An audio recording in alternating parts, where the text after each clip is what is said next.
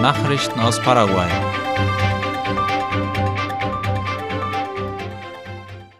An der Schule Nuevo Amanecer in Neuland hat es gestern gebrannt. Der Brand ist vermutlich durch einen Kurzschluss ausgelöst worden. Das sagte der Generaldirektor der Schule Nuevo Amanecer Carlos Barrios gegenüber Radio ZP30. Das Feuer brach gestern am späten Nachmittag aus, während der Unterrichtszeit bei den Räumlichkeiten der Primarschule. Varius erklärte, dass vermutlich ein Kurzschluss auf dem Dachboden das Feuer ausgelöst habe. Die Stromversorgung sei umgehend abgeschaltet und die Schüler aus dem Gebäude evakuiert worden, so Varius. Verletzt wurde niemand, die meisten Schüler konnten zudem ihre Schulsachen retten. Laut dem Schuldirektor wurden acht Klassenräume durch das Fenster beschädigt. Die restlichen Klassenstufen blieben von dem Feuer verschont. Die Primarschüler werden vorübergehend in den Räumlichkeiten des Berufsbildungszentrums in Neu-Halbstadt CFCL untergebracht. Laut Informationen vom Abteilungsleiter der Association Colonia Neuland, Albert Dück, steht die Schule unter der Verwaltung der Stiftung Fundación Boquerón und zählt dort auch mit einer Versicherung für Sturm- und Brandschäden. In Villa Boquerón hat das Projekt Abrazo gestartet. Die Initiative kommt von dem Bürgermeisteramt Loma Plata in Zusammenarbeit mit dem Ministerium für Kinder und Jugendliche MINA. Darüber informiert die Stadtverwaltung auf Facebook. Im Rahmen des Projekts Abrazo übergab das MINA der Stadt Loma Plata Möbel und Haushaltsgeräte. Diese befinden sich in der Schule Escuela Técnica de Villa Boquerón, wo das Projekt durchgeführt werden soll. Das Programm Abrazo richtet sich an Kinder und Jugendliche im Alter von drei bis 17 Jahren, die in Gefahr stehen, Opfer von Kinderarbeit oder sexueller Ausbeutung zu werden, sowie an Minderjährige, die auf der Straße leben. Das Kinder- und Jugendministerium kümmert sich um die Kinder und bietet auch den Eltern Möglichkeiten an, ihre Situation zu verbessern. Familien, die sich an dem Programm Abrazo beteiligen möchten, können sich bei der Stadtverwaltung oder dem Büro für die Rechte von Kindern Kodeni wenden. Die Anmeldefrist für die Schülerspiele JEEN 2023 wird verlängert. Schüler, die sich an den Juegos Escolares Estudiantiles Nacionales, kurz JEEN, beteiligen möchten, können bis zum 7. August angemeldet werden. Der Sportminister Diego Galeano sagte gegenüber IP Paraguay, dass die Anmeldefrist verlängert worden sei, damit alle Schulen an den Spielen teilnehmen können. Erwartet werden 60.000 Teilnehmer aus 5.000 Bildungseinrichtungen. Anmeldungen für die JEEN werden bis zum 7. August entgegengenommen. Im Departement Boquerón sollen bessere Wege eine Priorität der neuen Departementsregierung sein. Im Gespräch mit der Mediengruppe Nación Media gab der gewählte Gouverneur für das Departement Boquerón Schwerpunkte seiner ersten Tage im Amt. Der erste Schwerpunkt für die Departementsregierung soll die Verbesserung der Wege sein. Das Departement hat etwa 250 Kilometer unbefestigte Straßen. Diese auszubessern bedeutet, dass man auch leichter Schulen und Krankenstationen erreichen könne, so Bergen. Dazu kommt als zweiter Schwerpunkt die Förderung von Wasserauffangssystemen durch Dächer und Zisternen sowie Feld- oder Bodenauffangsysteme.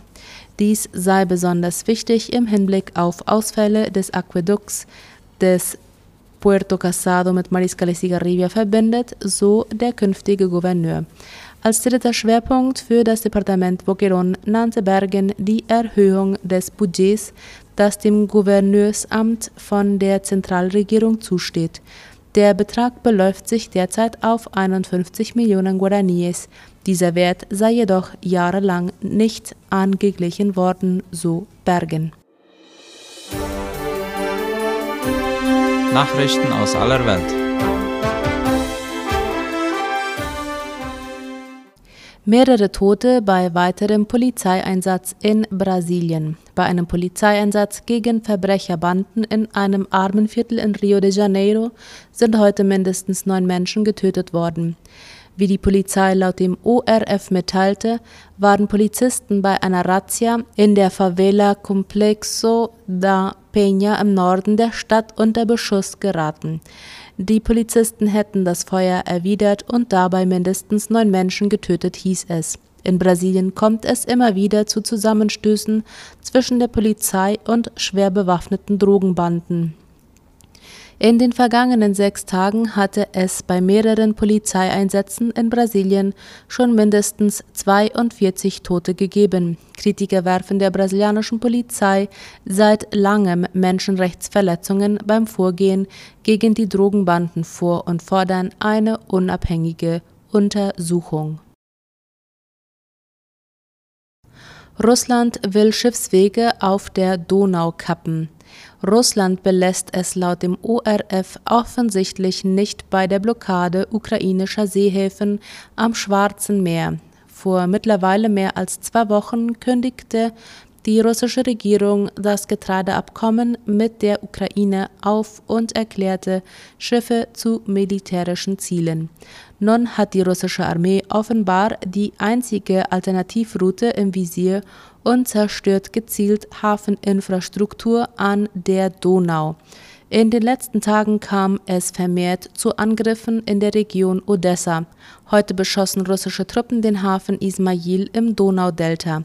Ein Getreideterminal wurde beschädigt, der Betrieb im Hafen soll vorübergehend eingestellt worden sein. Auch in der wichtigen Schwarzmeerhafenstadt Odessa selbst wurde laut Angaben des ukrainischen Verteidigungsministeriums Hafeninfrastruktur mit Drohnen angegriffen.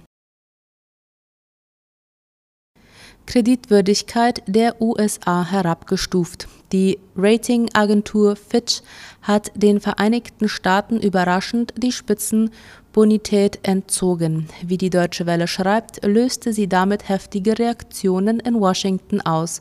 Die Agentur kündigte an, dass die Note für die Kreditwürdigkeit um eine Stufe gesenkt werde. Grund dafür sind die steigenden öffentlichen Defizite und der wiederkehrende Streit um eine Anhebung der Schuldenobergrenze.